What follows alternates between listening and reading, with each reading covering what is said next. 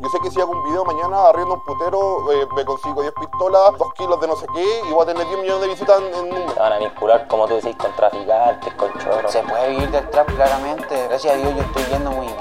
Tengo mi casa y mis cosas que he conseguido solo con trap. Que fácilmente te puedo enseñar aquí, tú puedes ver que en un año he generado más de 30 mil Lo que dólares. está pasando ahora con todo lo que hablas tú de la narcocultura es lo que siempre ha pasado en Estados Unidos y la música urbana es música del barrio, es la música que venía de la gente pobre. Esta música lo que hace es incentivar el sueño a futuras generaciones, ¿me entiendes, no? Desde la sala de redacción de La Tercera, esto es Crónica Estéreo. Cada historia tiene un sonido. Soy Francisco Aravena. Bienvenidos.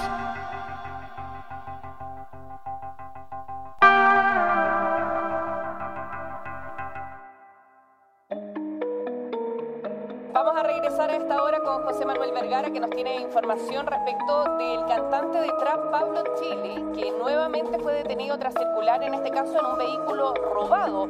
Tú nos cuentas José Manuel en qué situación se encuentra ahora porque La conexión entre ciertos tipos de música popular y actividades delictuales no es nueva y hasta cierto punto también es obvia.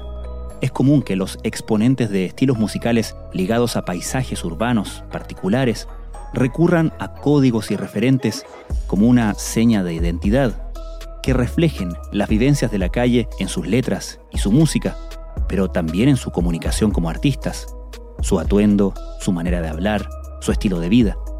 Lo hemos visto con el hip hop y el reggaetón, y ahora lo vemos con la música urbana en Chile, principalmente el trap y el denominado mambo chileno. Sin embargo, en los últimos meses, las operaciones policiales que han terminado en la detención, imputación y la dictación de medidas cautelares contra figuras de la música urbana chilena han sido más recurrentes que nunca. La semana pasada, uno de los cantantes más populares del trap chileno, Pablo Chile, fue detenido tras escapar de un control policial en Lo Barnechea. Conducía un auto lujoso, un Jaguar, que había sido robado en octubre. Antes, el mismo artista había sido detenido por grabar un videoclip y luego hacer un show en plena cuarentena. Pero los casos que más complican tienen que ver con el narcotráfico. Complican a quienes han sido detenidos y acusados de liderar o participar de bandas delictuales, desde luego. Pero también complican a quienes han visto en la música urbana una manera legítima de hacer arte, de alcanzar el éxito y de ganarse la vida. ¿Qué ha llevado a identificar a la música urbana chilena con el narcotráfico? ¿Cómo viven y conviven con esta asociación los principales exponentes de esta escena musical? Comenzamos a contar la historia con un procedimiento policial, la Operación Riveros Records. el inmueble del principal involucrado, que sería este cantante de música urbana, se encontró eh, abundante droga. La idea romántica de esto, los narcocorridos, los narcovelorios, los ruidos, etcétera, lo único que buscan es el reclutamiento de niños y jóvenes que inician tempranamente en las trayectorias delictivas. Fue una operación del OS7 de Carabineros a fines de diciembre del año pasado en la población La Estrella en Pudahuel. Se incautaron ahí distintos tipos de drogas, eh, drogas ya do- dosificadas para su venta, fuegos artificiales, un arma de marca Ruger, 40 cartuchos 9 milímetros, casi 7 millones en efectivo. Este es un operativo que incluyó a otras dos viviendas donde también se incautaron dos autos de alta gama. Jorge Arellano es periodista del equipo de la Tercera Investigación y Datos y autor de este reportaje. Se trataba de una casa que destacaba en comparación a las otras de su entorno porque tenía vistosas ampliaciones, habían varias cámaras de seguridad en su exterior y una vez adentro, Carabineros notó que la casa era también bastante atípica, había un estudio de grabación y destacaba en ese estudio un galvano otorgado por YouTube al dueño de casa por la enorme cantidad de reproducciones de uno de sus videos musicales.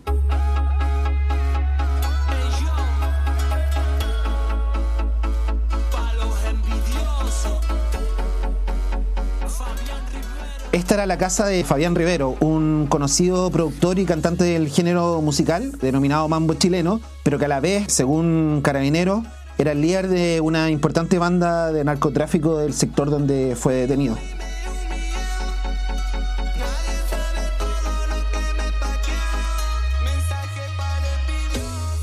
¿Cómo se relacionan ambos negocios? Las autoridades apuntan a que muchos servicios relacionados con la música se pagan con el dinero proveniente del narcotráfico. Por eso todo esto entra en su investigación, porque se sospecha de que se esté lavando dinero. El subcomisario de la Brigada Antinarcóticos de la PDI, Felipe Molina, con quien hablamos, nos dijo que las policías se preocupan de ir observando lo que ellos van mostrando, eh, los cantantes de música urbana, en distintas plataformas, en las redes sociales, y se preocupan especialmente de lo que eh, ellos muestran en los videos musicales, donde, como comentaba, hay ostentación de vehículos de alta gama, donde hay peligroso armamento, donde se ve droga, y a raíz de eso las policías van iniciando sus investigaciones contra estos artistas. Casos como el de la operación Riveros Records se repiten con otros artistas, pero con la misma música haciendo apología a la narcocultura. Las armas, drogas, autos de lujo y exclusivas joyas eran evidentes. En septiembre del 2020, un grupo de funcionarios de la Brigada Antinarcóticos de la PDI llegaron hasta una parcela en Melipilla para detener a David Israel Cornejo Gómez, de 27 años. Era sindicado como el líder de una banda de narcotráfico. Cornejo tiene el nombre artístico de Chuck Indica y es otro de los exitosos exponentes del mambo chileno y del trap.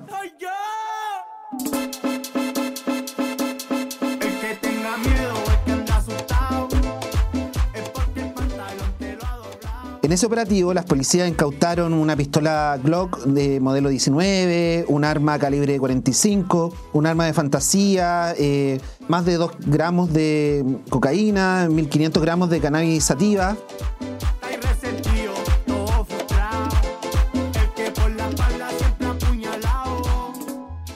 A Chucky indica, la PDI ya le seguía los pasos desde el año 2019 cuando en su auto Ford Mustang descapotable que él usaba en distintos videoclips se encontraron 25 millones de pesos en efectivo. Según la policía, su banda operaba fundamentalmente en la población Santa Adriana de Lo Espejo. Algo particular de arrestos como estos es que los detenidos, que a la vez son conocidos en la escena, siguen activos pero dentro de la cárcel. Es común que hagan transmisiones en vivo a través de redes sociales, por ejemplo. El caso de Fabián Rivero manda mensajes a seguidores, a rivales, e incluso a través de lives de todo tipo, mostrando la cárcel y mostrándose con grupos de delincuentes al interior del recinto penal. Soy vos soy con Bowser, yo te la pistola. Por ejemplo, Chucky Indica ha hecho varias transmisiones en directo, fundamentalmente en su Instagram. Estoy aquí con mi compañerito, mira, vamos a hacer los mejores temas en una de ellas eh, se le vio tomando contacto con personas que participaban en el funeral de Rubén Alejandro Garrido Lucero, conocido en el ambiente como Goliath el Brutality, quien también poseía antecedentes por tráfico de drogas.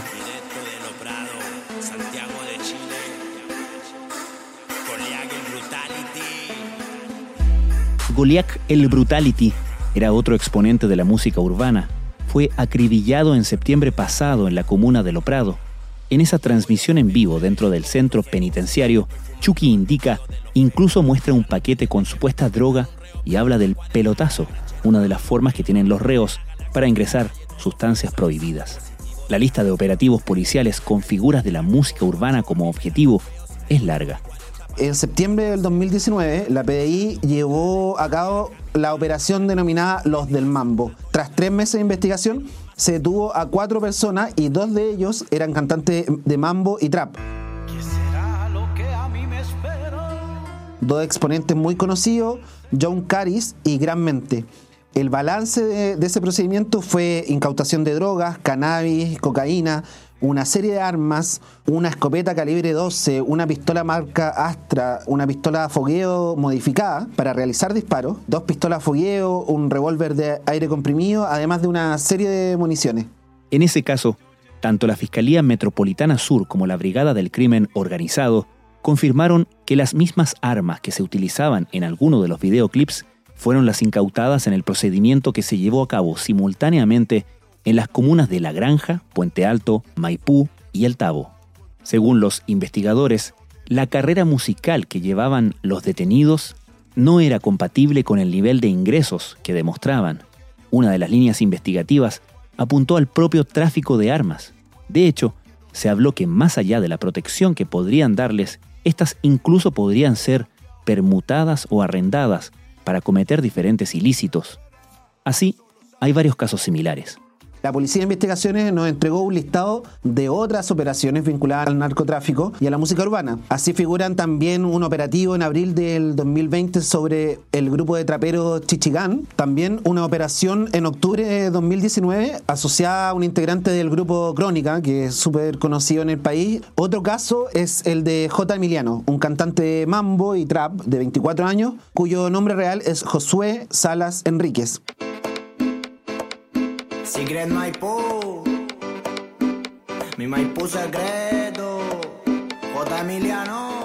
En sus videoclips, J. Emiliano no tenía problemas en hablar explícitamente de la venta de drogas y el uso de armas y mostrar vehículos de alta gama como un Mercedes-Benz. Era uno de los activos colaboradores de otros cantantes del género urbano y finalmente fue detenido y formalizado por tráfico de drogas y tenencia ilegal de armas. Dos cargadores de 30 en el bolsillo o de atrás. Tú eres chota, chota, a chota. Otro de los exponentes del género urbano detenido recientemente es Miguel Barahona, de 18 años, conocido en el mundo de la música urbana como Miguel McAllister. El cantante de trap y reggaetón, conocido como McAllister, fue detenido y formalizado este jueves por tráfico de drogas. La Policía de Investigaciones allanó su casa, donde encontró bueno, drogas, dinero y armas. La PDI llegó a él tras distintas ostentaciones y lujos que hacía en sus redes sociales, en sus videoclips. Así allanaron una casa y otras cinco viviendas y encontraron drogas, una balanza para pesar esta misma droga, dos millones de pesos en efectivo, fuegos artificiales. Barahona fue formalizado por tráfico de drogas y la policía lo considera el líder de una de las bandas narcos peligrosas de ese sector. Todo esto ha tenido consecuencias no solo para quienes resultan imputados por el Ministerio Público, toda la escena de la música urbana se ha visto bajo sospecha, conviviendo con juicios y prejuicios. Estas detenciones han dado pie a notas de prensa y a reportajes que se indican a la música urbana como parte de una narcocultura. En su investigación, Jorge Arellano conversó con varias figuras de esta escena artística. Algunos nunca han tenido problemas con la justicia. Otros sí, pero alegan inocencia.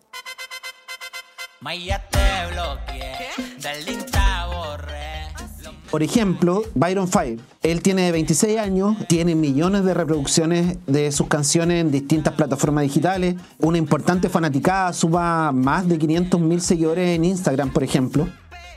Byron Fire quiso internacionalizar su carrera, pero cuando iba a viajar a Puerto Rico la madrugada del pasado 6 de abril, fue detenido en el aeropuerto Arturo Merino Benítez. Él nos habló desde su casa donde aún se encontraba con arresto domiciliario por esta situación. Y de entrada alegó inocencia respecto de lo hecho. Dice que lo que pasó es consecuencia de una vendetta que alguien que trabajó con él le hizo y que se fue de su equipo en malos términos y que eso es lo que generó su arresto. Aunque se excusó en ese momento de dar más detalles por indicación de su propio abogado. Byron Fire explica que la utilización de armas en sus videoclips son parte de una actuación y no representan un estilo de vida, ni mucho menos su realidad. Él nos cuenta que las temáticas que aborda su música tienen que ver con la calle, con la gente, y se ven reflejadas en esas cosas que van pasando en las poblaciones. Pero recalca que lo que ellos hacen son un show, son una actuación, que llevan lo que pasa en la calle a hacerle un show, una película, un videoclip. Byron Fire reconoce que la música urbana y su estilo, el mambo chileno, son asociados a una narcocultura pero asegura que, en su caso, todas sus ganancias, entre ellos su automóvil Mercedes-Benz, provienen de la música. A modo de ejemplo, muestra sus ganancias por concepto de reproducciones de sus videoclips en YouTube. Genero harta plata con la música igual, porque eso preguntan mucho, ¿dónde saca plata? Y digo, que no saben de números. Yo fácilmente te puedo enseñarte aquí YouTube Studio y tú puedes ver que en un año genera más de 30 mil dólares.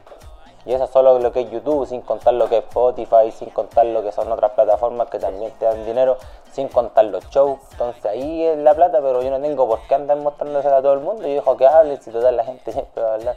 Se van a vincular, como tú decís, con traficantes, con choros. Él en particular ha cantado en varios funerales de delincuentes y asegura que eso es parte de su trabajo y que, que eso no necesariamente tiene que estar asociado a hechos ilícitos. Él mismo plantea que si alguien es traficante y le dice que le haga un tema y que le paga 2 o 3 millones, él lo va a hacer porque es su trabajo, porque vive de la música. Jorge Arellano también conversó en el marco de este reporteo con un artista que a sus 28 años es considerado uno de los pioneros del trap en Chile. Su nombre artístico es Jay Ferragamo. Lo que es el tráfico está en todo el mundo. Es un mal endémico, ¿me entiendes, no? Siempre va a estar. Él dice que la vida en los distintos barrios, los guetos, las poblaciones es una paralela a la normal que vive la mayoría de los chilenos. Desde su estudio de grabación donde lo entrevistamos en el patio trasero de su casa en Renca, dice que la vida en la población tiene otros códigos, otras leyes que es muy distinta a las leyes comunes y corrientes que existen en la sociedad. Sin embargo, se apura en recalcar que lo que es el tráfico está en todo el mundo, que es un mal endémico, dice él, que siempre va a estar y que lamentablemente es una economía invisible. Él sostiene que hay un poder importante en el narcotráfico y que no se puede tapar el sol con un dedo. Jay Ferragamo levanta un punto. Dice que no se debe asociar su música con la narcocultura o la incitación al delito. Dice, la música es música y lo que haya detrás no es problema de la música.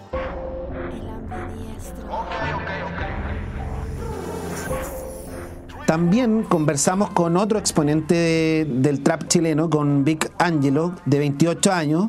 Él es particularmente muy crítico de toda esta iconografía asociada a la escena. De repente los cabros vienen y dicen, oh sí, somos todos malditos, andamos todos con pistolas, ya, pero cuenta otra parte también porque hay gente muriendo, po. Que en, la, que en la esquina después de que grabaste el video murieron tres personas, tres balazos, ¿cachai, no? Que hay un que está adicto en la esquina, que está, que está adicto al mismo traficante que tú le estás cantando. Por ejemplo, él plantea que jamás lo van a ver en sus videoclips con mujeres, con pistola o haciendo ostentación de, de- ese tipo de situaciones. En su casa, en la comuna del Bosque, donde lo fuimos a visitar, sostiene que la música que ellos hacen está ligada efectivamente a la calle, pero la gente que ha estado en la calle y que ha venido a la calle sabe también que la calle es mala.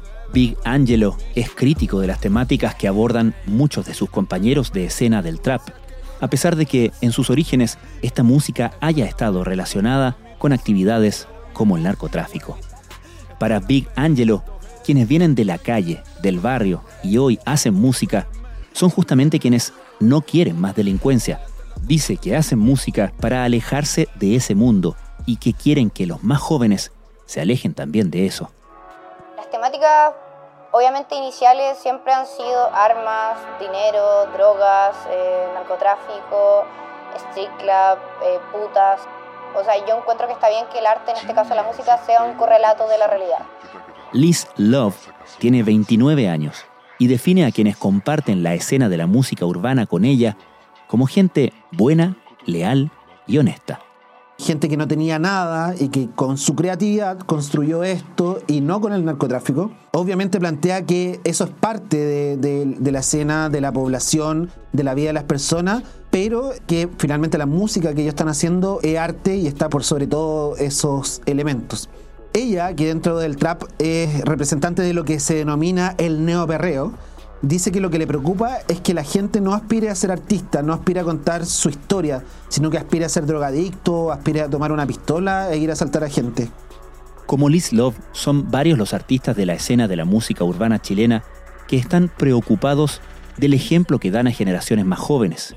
La sucesión de detenciones y noticias policiales que determinan que el público asocie a esta música con la narcocultura local ha sido desagradable, pero también ha dado pie a una autocrítica, a la pregunta por sus propios contenidos. El propio Byron Fire, cuyo caso conocimos hace unos minutos, dice que está empezando a escribir sobre otras cosas. Por ejemplo, él tiene un tema que se llama Mambo para los presos, que cuenta con cerca de 33 millones de visualizaciones en YouTube. Y reconoce que cuando uno parte, cuando es más joven, comete muchos erro- errores, pero ahora eh, con su nuevo equipo de trabajo eh, se ha dado cuenta que realmente hay que dejar un buen mensaje para los jóvenes y empezar a cambiar un poco las letras porque los niños no lo ven como un show y piensan que es real todo lo que ellos están mostrando en sus videoclips. Y que efectivamente salir hoy día con armas, mostrarlo en su videoclip, es estar entregando un mal mensaje y eso es lo que él aspira en el último tiempo a cambiar. Por su parte, Jay Ferragamo, que también en sus videoclips muestra armas, aunque asegura que son de utilería, dice que ha decidido que su carrera artística y sus letras ya no apuntarán a la violencia. Yo capté mucho, mucha, sí, incentivé muchos malos hábitos, mis letras. Yo soy padre y me, de a poco he ido cambiando mi contenido. Que efectivamente es un mal contenido, que él está haciendo mal a las futuras generaciones con ese tipo de temáticas. Él es papá y dice que las futuras generaciones que vienen detrás de él eh, tienen que recibir un buen ejemplo de la gente de, de las poblaciones. Por último, es interesante conocer la mirada de quien es considerado uno de los máximos exponentes de este género en Chile. Se hace llamar Polimá West Coast. Otro día y otro intento, donde todo sale mal, más frío que contento.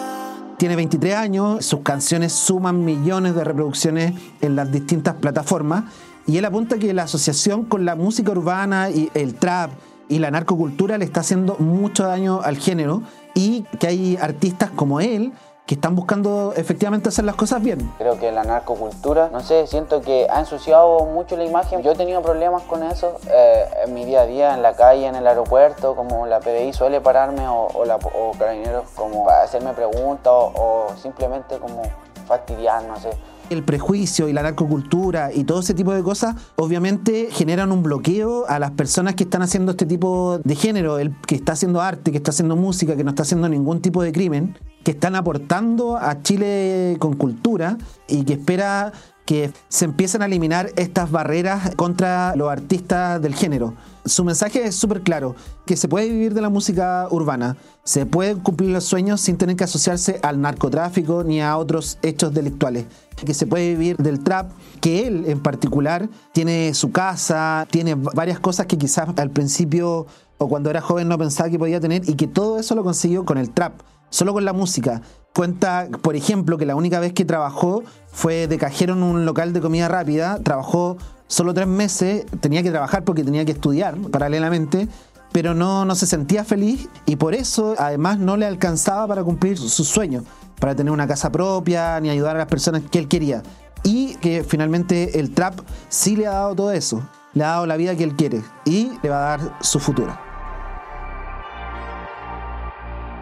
Pueden encontrar el texto del reportaje de Jorge Arellano y el video documental que lo acompaña en la página de LT Investigación y Datos en latercera.com.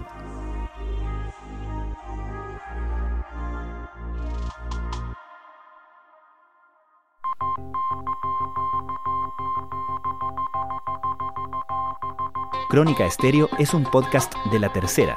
La producción es de Rodrigo Álvarez y la edición de quien les habla, Francisco Aravena. La postproducción de audio es de Michel Pobletti.